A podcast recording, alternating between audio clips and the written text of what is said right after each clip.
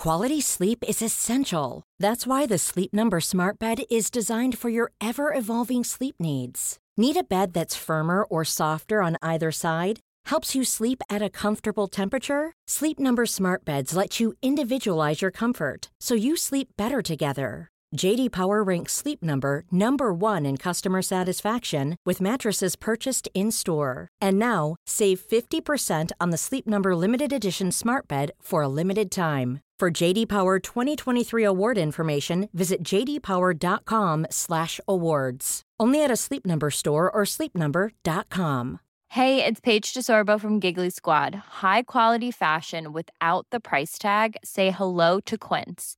I'm snagging high-end essentials like cozy cashmere sweaters, sleek leather jackets, fine jewelry, and so much more. With Quince being 50 to 80% less than similar brands.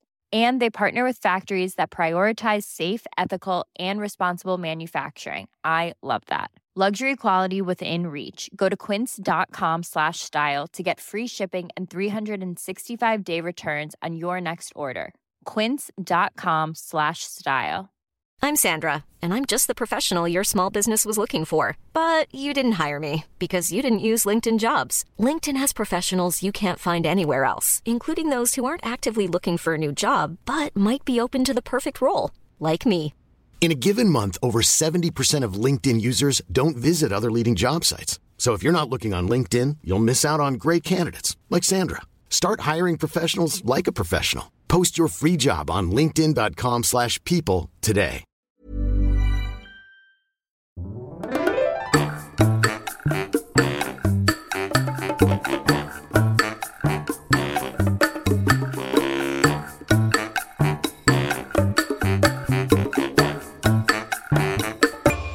Hola, ¿qué tal? Esto es How to Spanish Podcast. Yo soy David. Y yo soy Ana. En este episodio hablemos un poquito sobre viajes. How to Spanish podcast is designed to help Spanish students improve their listening and vocabulary skills, and it's made possible thanks to our Patreon community. By joining the community, you can access the vocabulary guide and interactive transcript, bonus episodes, and monthly activities to practice your Spanish. If you would like to join the experience, go to patreon.com slash howtospanishpodcast. Y se acerca peligrosamente la primavera, esa parte del año en que se acabó el invierno en la mayor parte del mundo y mucha gente aprovecha para salir un poquito, viajar y es algo súper bonito, ¿no? Forma parte como muy bonita de nuestras vidas cuando puedes hacer esos viajes que has estado esperando durante mucho tiempo, sobre todo ahora con el tema de la pandemia y que parece que finalmente se está controlando un poco y todo esto, mucha gente está decidiendo ya salir a viajar y planear hacer estas cosas. No podemos olvidar que los viajes son de esas cosas que te marcan, ¿no? Sí. Que forman recuerdos, ya sea con tu familia, con tu pareja. Si decides viajar tú solo, son esas cosas que vas a recordar por mucho tiempo. Así que a través de este pequeño viaje de historias, vamos a tratar de hablar y practicar un poquito del vocabulario que tiene que ver con viajar para que si viajas a un país hispanohablante, tengas esas herramientas necesarias para hablar y sobre todo que pues practiques tu español. Las cosas han cambiado mucho en la actualidad. Antes, cuando querías viajar, pues solamente tenías tu imaginación o los lugares que ubicabas, ¿no? Que conocías. Además, tenías que llamar por teléfono a cada hotel si querías hacer una reservación. Pero ahora las cosas son realmente más sencillas en muchos sentidos. En primer lugar, en línea puedes encontrar prácticamente cualquier hotel que tú quieras y puedes hacer una reservación allí. Y ya no solo hoteles, ¿no? Ahora tenemos otras opciones como estilo Airbnb o cosas similares.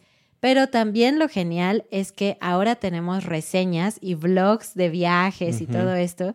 Entonces, si tú tienes la idea de ir, no sé, a Bora Bora, puedes encontrar videos que hablan de Bora Bora, que te muestran Bora Bora y son experiencias reales. Y así tú puedes decidir mejor si sí quieres ir allí o si no es el lugar para ti. Exacto, creo que todo esto hace más fácil la etapa de planeación del viaje, ¿no?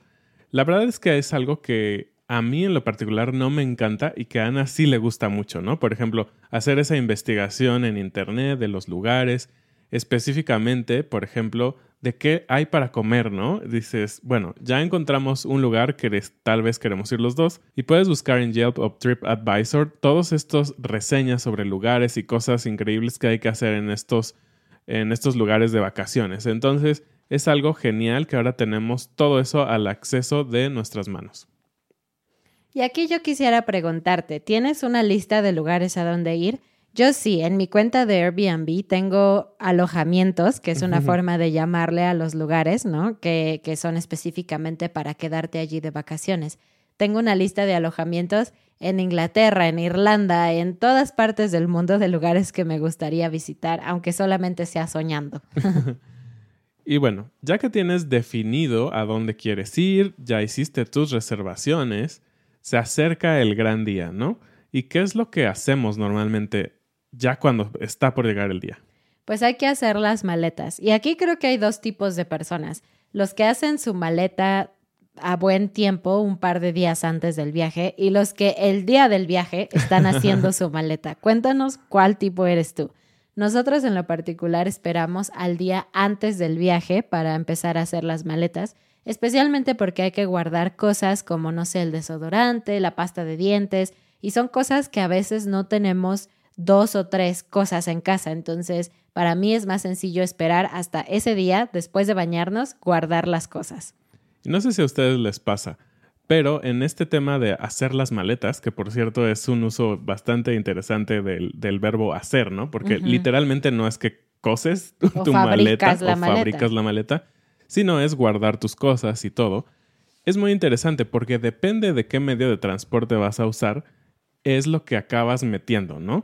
Si vas a viajar en avión, normalmente sabes que es muy restringido el tema del peso y de lo que puedes llevar. Pero si vas a viajar en coche, la verdad es que te das vuelo, ¿no?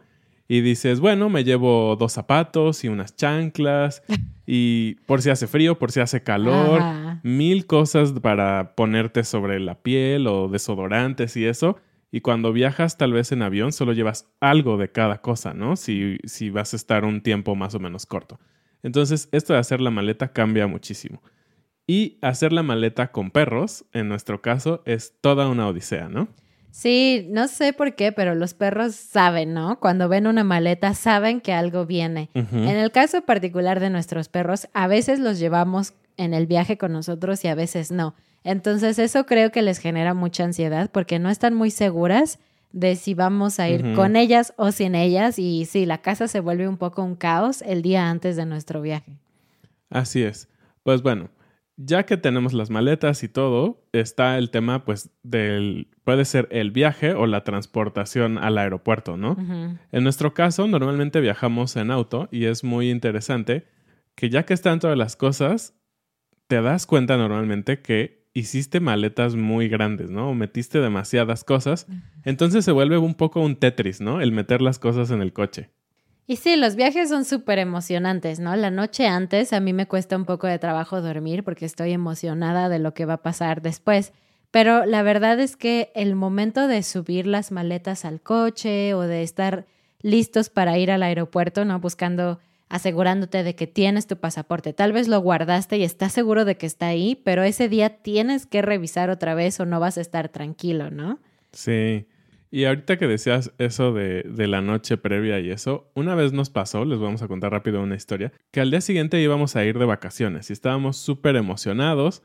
Como dijo Ana, estábamos preparando todo y nos acostamos más o menos tarde para tener todo listo y salir muy, muy temprano eh, íbamos a ir en coche a Ixtapa desde la Ciudad de México. Y justo ese día, a nuestra vecina de arriba se le ocurrió hacer una fiesta loca. Sí, un pachangón loco. Sí, un pachangón súper loco.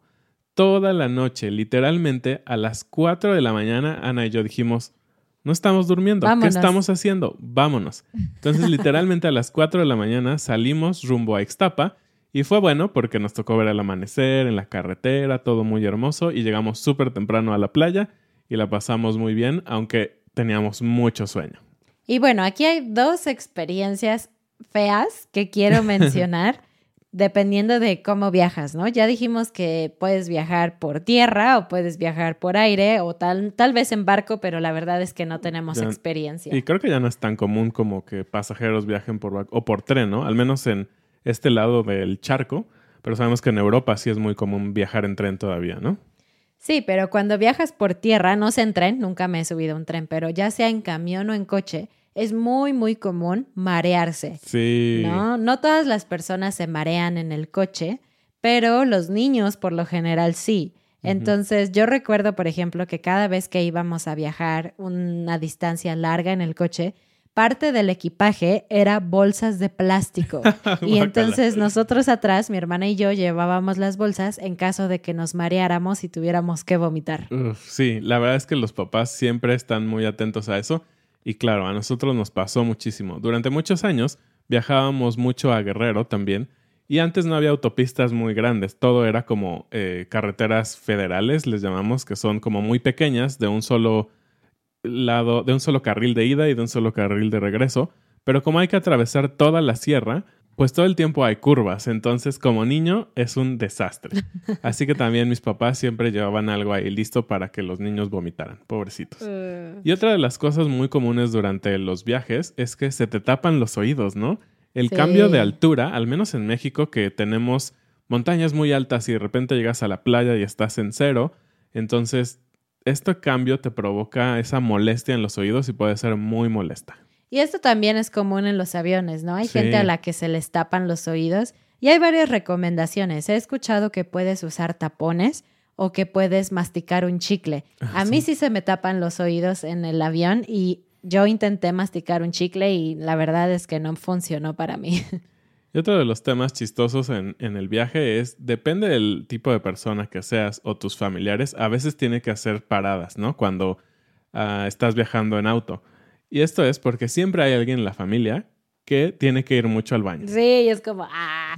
Hay personas que pueden aguantar tal vez 12 horas sin ir al baño y seguir en la carretera y seguir y seguir. Pero hay otras personas, como yo comprenderé, que necesitan ir más veces al baño. Simplemente tenemos una vejiga más pequeña. y, bueno, eh, puede ser parte chistosa de la experiencia, ¿no? Que unos quieren seguir, otros dicen tenemos que parar y todo eso. Pero es algo que te vas a encontrar siempre que viajas por auto al menos.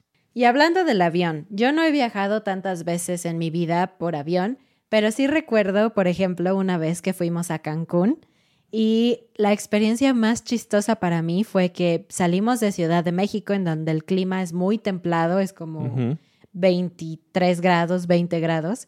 Y cuando llegamos al avión, pues siempre está frío, ¿no? Hay como aire acondicionado y en el aeropuerto también.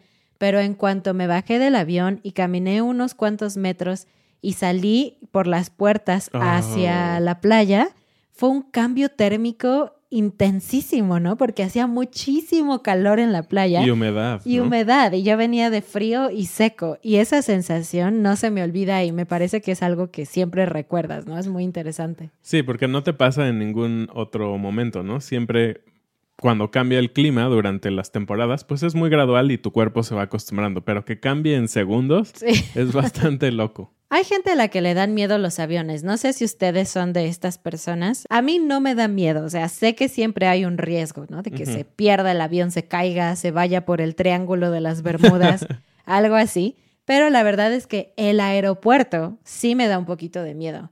Hay mucha gente, hay aeropuertos que son súper grandes, te puedes perder, puedes perder el vuelo y para mí eso es como un un miedo que tengo porque no me gustaría perder un vuelo y tener que gastar más dinero para llegar a donde quiero ir. Pero en general, eh, creo que he visto muchos programas de televisión en donde encuentran a personas que tienen droga en las ah, maletas. Y a mí me da miedo porque recuerdo que una vez me dijeron, tienes que tener tus maletas contigo todo el tiempo. No hables con extraños, no permitas que los extraños se acerquen a tu equipaje porque podrían, no sé, plantar droga que no es tuya y al final tú vas a, a la cárcel. Entonces, eso ha estado en mi mente todos estos años y entonces siempre estoy bien, bien nerviosa de mi equipaje. Tanto que cuando fui a Estados Unidos con mi hermana y estaba muy nerviosa, el policía se dio cuenta de que yo estaba muy nerviosa y nos llamó y empezó a revisar nuestras maletas bueno, yo estaba a punto de morir porque, no sé, el policía pensó que yo estaba actuando de una manera rara y por su culpa casi pierdo mi avión a San Antonio. Y lo más chistoso fue lo que te dijo el policía, ¿no? Sí, me dijo algo así como, es que mi perro olió que tienes más de 200 mil dólares en la maleta. Y yo literal tenía como 100, dólares. me sentí muy pobre. Y bueno, pasó todo el momento del viaje, que en sí es una experiencia ya, ¿no? Como el transportarte y eso. y llegaste al momento ideal, al momento en el que vas a llegar a tu hotel o a tu Airbnb. Hablemos primero del hotel, ¿no? Y lo primero que tienes que hacer es hacer check-in. Y sí, en muchos hoteles en México es muy común que le digamos en inglés, pero puedes decir registrarte, ¿no? Vamos a registrarnos en la recepción. Y aquí siempre hay algo que me llama mucho la atención y me parece un poco tonto todavía del proceso de los hoteles, que aunque hayas reservado en línea, muchas veces sacan y te dan a llenar un papel, ¿no? Una como tarjeta de mitad de hoja carta, otra vez con tus datos y tu firma y todo eso. Es un poco extraño, ¿no? ¿No te parece? Pues no sé, porque yo siempre hago que tú hagas el registro y yo nunca lleno nada.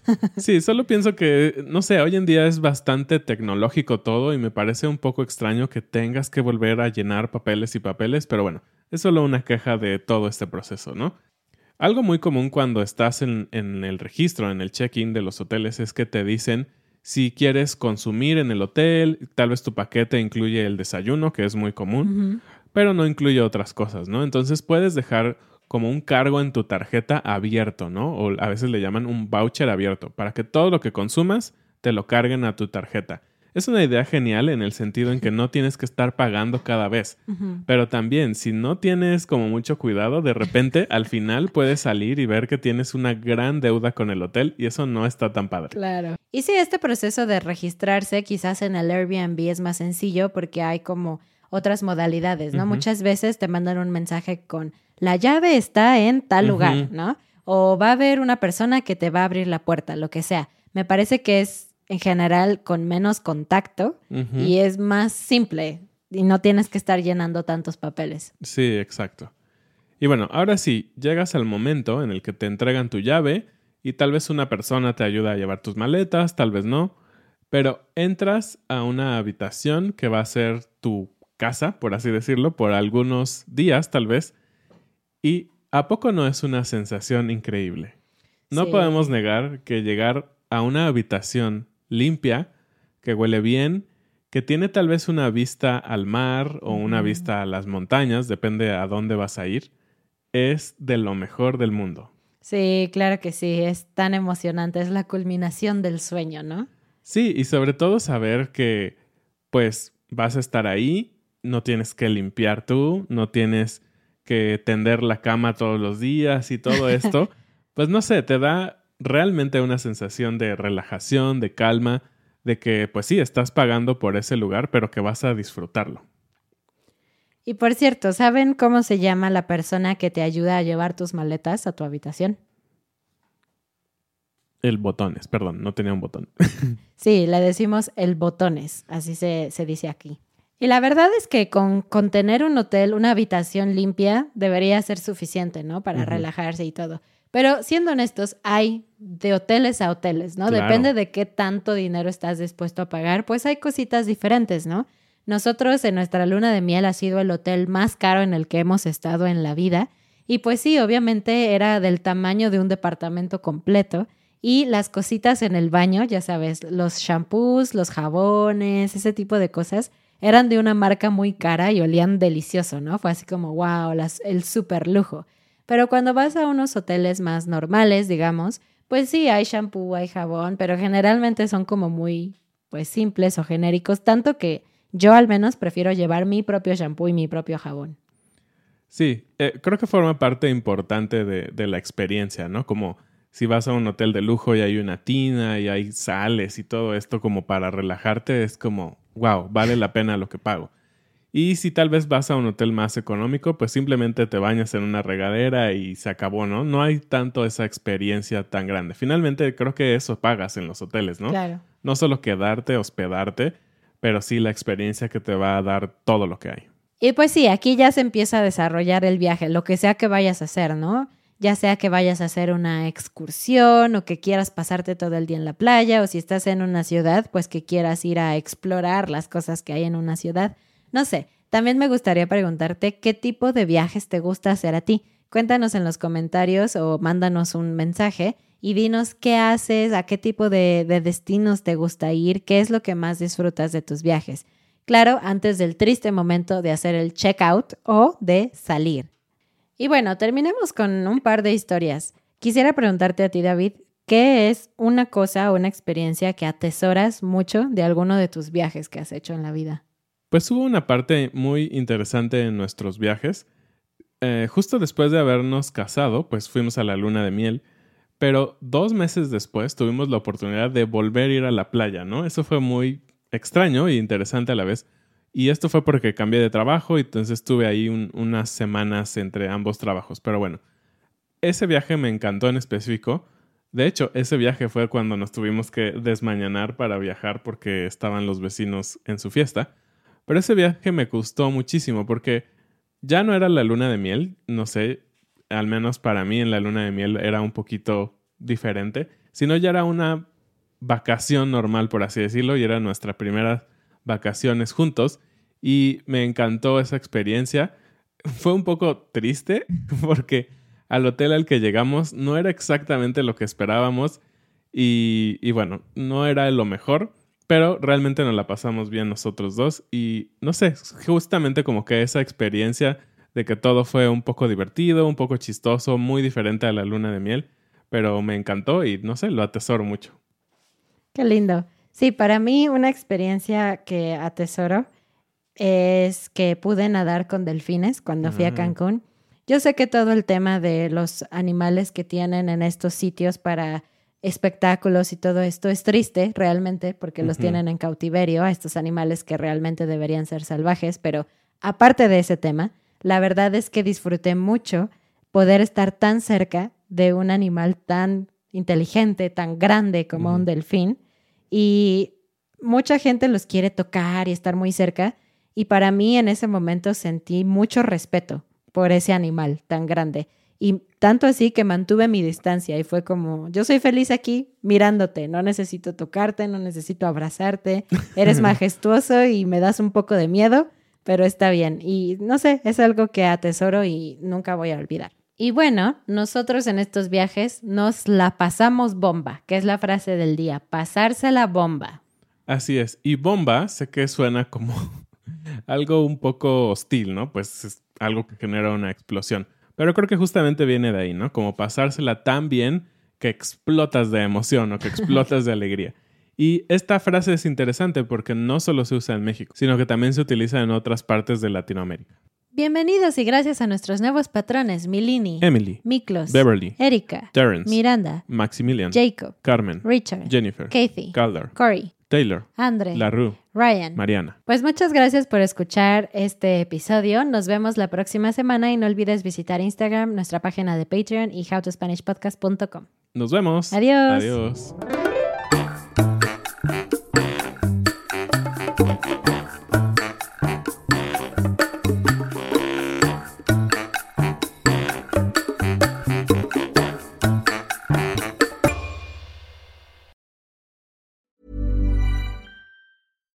Hi, I'm Daniel, founder of Pretty Litter. Cats and cat owners deserve better than any old fashioned litter. That's why I teamed up with scientists and veterinarians to create Pretty Litter. Its innovative crystal formula has superior odor control and weighs up to 80% less than clay litter. Pretty Litter even monitors health by changing colors to help detect early signs of potential illness. It's the world's smartest kitty litter. Go to prettylitter.com and use code ACAST for 20% off your first order and a free cat toy. Terms and conditions apply. See site for details. Planning for your next trip? Elevate your travel style with Quince. Quince has all the jet setting essentials you'll want for your next getaway, like European linen, premium luggage options, buttery soft Italian leather bags, and so much more. And is all priced at 50 to 80% less than similar brands.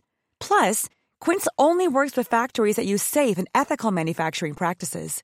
Pack your bags with high-quality essentials you'll be wearing for vacations to come with Quince. Go to quince.com slash pack for free shipping and 365-day returns. Hey, it's Paige DeSorbo from Giggly Squad. High quality fashion without the price tag. Say hello to Quince.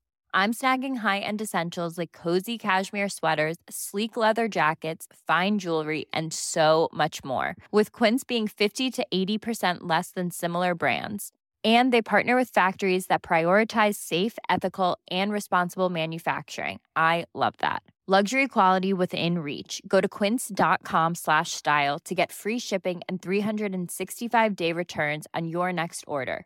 Quince.com slash style.